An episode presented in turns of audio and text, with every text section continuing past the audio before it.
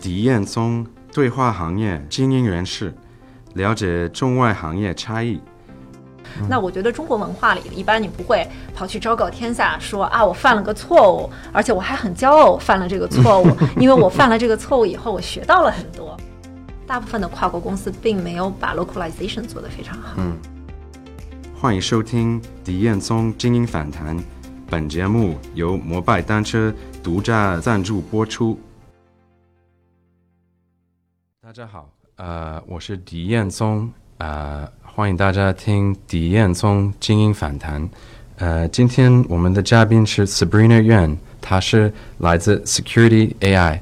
你好，你好。呃，麻烦你介绍一下你的你的工作和教育的背景。好，没问题。啊，我现在是呃联合创始人，也是 COO，是我们的公司名字叫做 Security AI。我们的这个中文名字叫安生维，安生维。对，然后我之前的话呢，最早是律师出身，和你一样，嗯然后加入呃，最早在西门子工作，嗯，那后来是呃保时捷大中华区的法务总监，那也主管呃保时捷在中国的这个集团的一些业务。嗯，你呃能不能再解释一点你你的长大的背景？你是上海？上海呃，对，我是上海本地人。上海本地人，上海本地人在出在在上海出生长大，嗯，然后本科也是在上海念的，我是上海同济大学，嗯，然后之后去了美国读呃，在乔乔治敦大学 Georgetown，Georgetown Law School，然后读了一个 LLM 的学位。那之后的话，又回到呃中国工作，因为我毕业的那一年是金融危机，是零八年毕业，是金融危机。那么虽然是拿到纽约 bar，但是还是最后考虑回中国工作发展。嗯啊，那之后啊工作了很多年以后，又去到那个 Stanford 商学院，然后斯坦福斯坦福商学院，对对对，后来又去了斯坦福商学院，然后又念了一个商学位。嗯，所以 MBA，嗯，对，书读的有点多。嗯，没没没事，我也是，我也是，呃，法学院 MBA，对对，还是有知识好。呃，那要不我们先谈那个律师的背景，就是你的事业确实你呃从法律开始转到这个 MBA 呃和创业的一个呃事业，现在对。但一开始的话，你说你在比如呃金融危机回到中国开始做律师，在中国做法律，就是我也是做过的，嗯，不容易，非常不容易。Explain a little bit, please. 因为我觉得，嗯，可能。尤其是我们有这个，我自己在中国也读了法学院，在美国也读了法学院。我觉得两边的系统可能本来也是有一些不同的地方。另外一个，在中国做律师，很多时候实际不是在做法律上的工作，有很多时候都是说在不停的来揣摩说这个立法的意图啊，然后包括就是很多可能是在。不是一个法律上的一个解释，而是在于在商业环境、政治环境，包括这个整个的这个。呃，我们说从运营的角度上来讲，怎么能够更好的找出一个解决方案，嗯，而不一定是一个法律条文的解释，或者是一个一个一个案件的分析。我觉得这个可能是在中国做律师很大的不同，跟全世界很多其他地方比的话。另外一个，在中国做律师，呃，我尤其是 in house 吧，因为您也做过 in house，对法律顾问，法律顾问就是公司的法律顾问。我觉得另外有一点就是我们可。能涉及的面非常广，也就是没有一个特别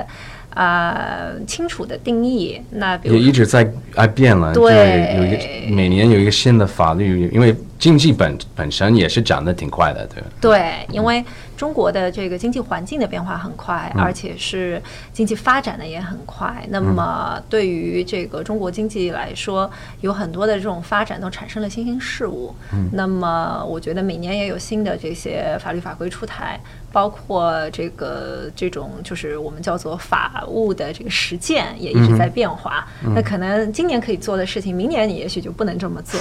那这个很多情况下，我觉得我们也可能会花大量的时间。实际是跟啊做业务的同事，嗯，一起去衡量和诠释，说什么能做，什么不能做，或者怎么样对公司来说更好。这个我觉得可能在国内工作也是，在中国工作也是一个很让人觉得有意思的地方。是说你不是单单的在在只是跟比较枯燥的这些文件打交道，而是总是要多走一步，去想说对于这个业务来说，什么是最好的方式来解决这个问题。那我觉得说这个挑战性一定是在那里的，因为我觉得这个可能不是说，因为我们以前也跟美国的律师我们讨论，他们就觉得说，哎，你怎么能做那么多不同的事儿？就是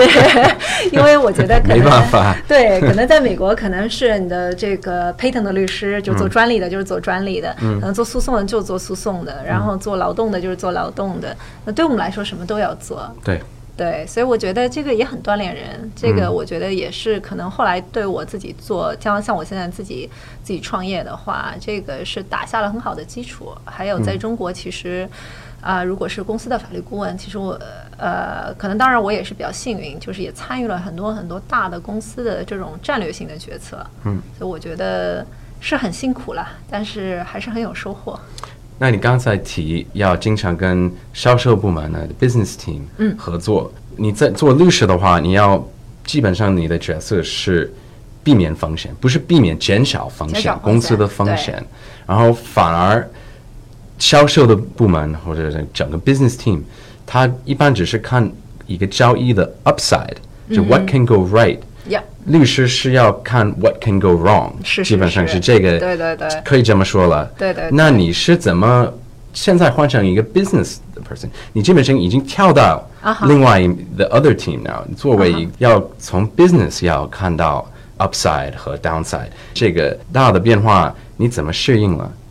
对，我觉得这个是个很好的问题，就是说从角色的这个分工的角度上来讲，我觉得呃，当然可能是我在中国做律师的时候，刚好也是中国快速发展的十十来年，那么我们当时也是有对对我而言，我一直是去想的是说，OK。为什么我们的 business side 想要做这样的交易？嗯，那么我们的这个就是我们的利益最大化在哪里？嗯，那么从然后再回过头来，从律师的角度去想，说我怎么能够把风险减小到减少到这个我公司能够。处理能够能够能够接受的地步，对吧？那我觉得这个可能一开始，因为是在一个高速发展的这个市场环境下做律师，那么一直以来我的想法都是说我要两边都考虑考虑到。那么的确是我当时的角色是的确是控风险的角色，所以我也许会采取一个更保守的态度。嗯啊，那么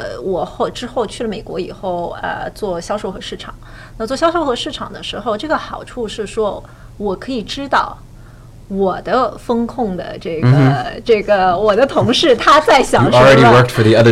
对，就是 这个实际，我觉得有一个很好的是说。这个就是增加了我沟通的效率。嗯，那么因为我知道对他来说哪些是能放，哪些是不能放的。那么这个实际对于从做销售的角度上来说，我的确是我在跟我的这个内部的同事在在沟通的时候，我也有了更多的，也不能说筹码吧，但是可以说是我起码理解，能够换位思考。嗯，那么这一点我觉得还是有优势的。当然，的确是说，如果在做销售和市场的时候，的确是会对，就是呃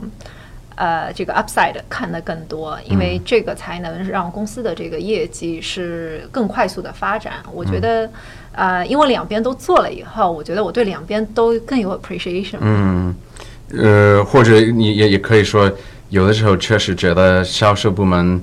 可能也是挺苦的。就是，其实他们每年有一个什么一个 quota，对，有一个一个销售的限额要达到，一个门槛要达到，对对，压力挺大的。但是我我自己有的时候也会觉得他们还是玩的很开心，比我们玩的 那是，可能至少能培养他们的创造力，有一点是。对对对，我觉得做销售和市场很好玩，的确是，而且我觉得因为。啊，我觉得这个呃，有的时候法律工作是一个收缩性的，也就是说，我们是大量的在做 control，嗯，而这个呃销售和市场是一个发散性的工作，对，所以这个可能跟我个人的性格也比较合适，嗯，就是这个是在我自己做法律工作的时候，我会觉得有的时候就觉得说会 struggle 的东西，那到了做销售的时候，反而是个 benefit，就是是是个 advantage，对，所以我觉得这个也还很有意思。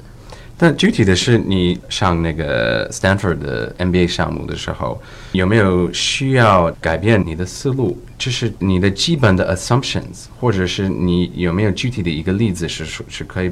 表达你当时学了什么新的一个想法？可以这么说了。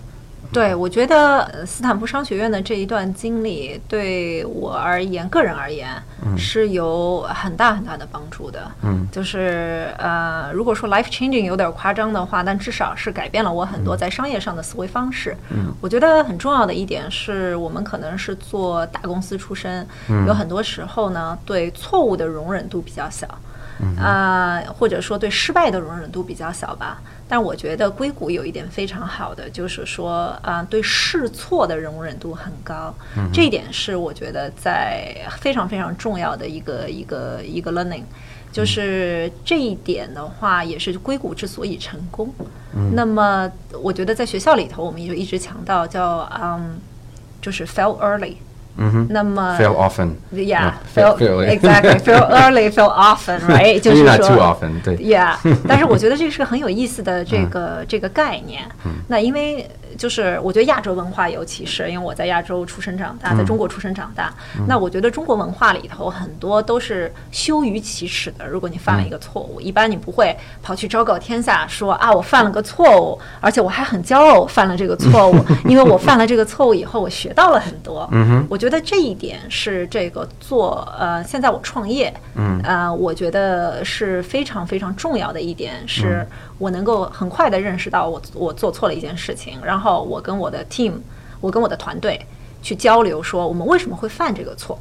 那你也不怕对犯错，我也不怕犯错，是因为呃这样的话我可以去尝试新的东西。因为如果我太害怕犯错了，我就不会去尝试新的东西。第二个是说，如果我的团队太害怕告诉我他犯错了，那这个结果往往是这个小错会面慢慢的被掩盖。然后等我们发现的时候，就会是一个特别大的错误。那么这样再去纠正的时候，付出的代价就很高了。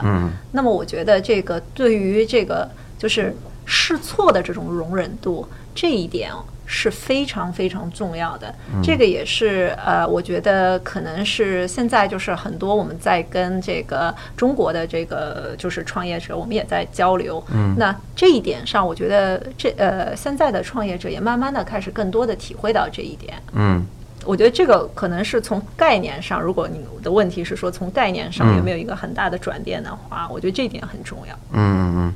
那可能你确实是从上 Stanford 呃 MBA 这个一个项目上学的时候开始这种不怕犯错的思想，但是能不能再解释一下？反而在大的 multinational company 的跨境公司很少，I don't know，say 很少很难看到这种 sense of ownership。啊，我觉得可能有几方面的原因吧。一个是从这个 multinational，也就是说我们说跨国公司在中国，跨国公司在中国呢，就是呃很多的跨国公司，我不是说这个，而且可能是早年间吧，十年前那个我们在看这些跨国公司的时候。大部分的跨国公司并没有把 localization 做得非常好，嗯，本土化，本土化做的都比较差。本土化做的比较差的这个一个表现就是，大部分的公司中高层以上都是非中国本地员工，嗯，那么呃，这个会给本地员工造成的一个心理影响，就是说，那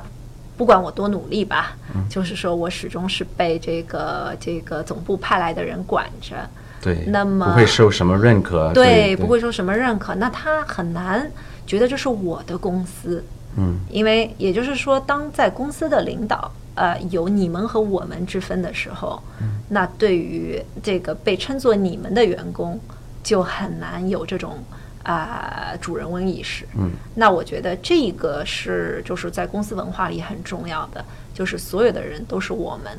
那也就是呃这一点，我觉得可能很多跨国公司做的都有所欠缺吧。嗯，那么还有一些一个原因，我觉得是就是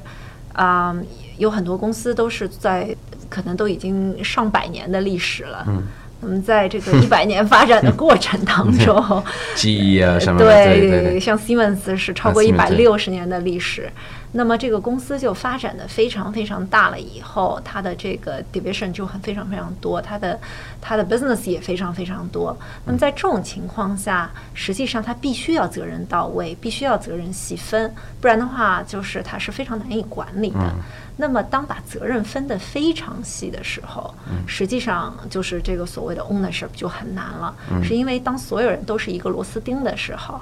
他很难有这个对于这个有一个全局观，他每天能看到的只是他所负责的那一小部分。那我觉得说。啊、可能这个也是有，就是机构做的过于庞大的这种情况下，那对于中层以下的这个员工，那只有是说你不断的去告诉他说这个公司的大局是什么样的，那么他做的事情最终是对这个公司的大局起什么样的影响。如果没有这种就是 active 的这种这种这种怎么说？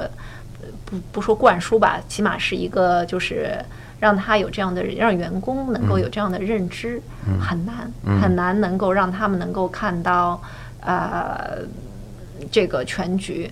啊、那从硅谷的这个公司的角度上来讲，我觉得今天我去跟我很多在大公司工作的朋友，包括在啊、包括在 Google、在 Facebook，啊、有一些员工他也并不对公司的这个做的所有的事情，他都有所了解。当然，这个硅谷的公司特别注重就是这种公司文化上的宣传，比如说这个 Facebook，它每周五下午都会有一个 senior leader，就是来说，嗯，就是跟员工来说，嗯。那就是跟公司最近就是比如说最关注的、最相关的这些事情。那至少说，如果是员工愿意去听、愿意去要知道这个公司的发展的规划的话，它有一个途径。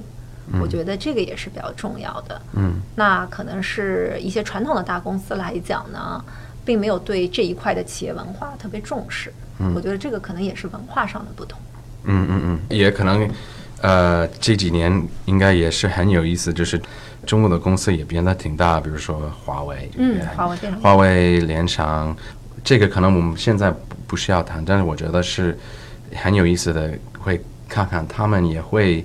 面对同一个问题，你觉得呢？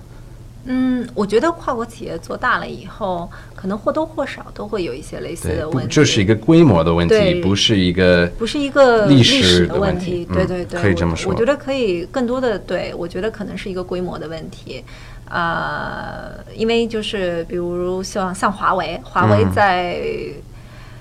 呃。每个大洲都有都有自己的分公司，嗯那我觉得它的这个管理上的挑战也是很大的。嗯那包括阿里，阿里因为啊、我去年去了，我今年去了阿里的年会。嗯那阿里在美国的团队也已经很大了，而且是一个非常 diverse 的团队，虽然也有很多这个。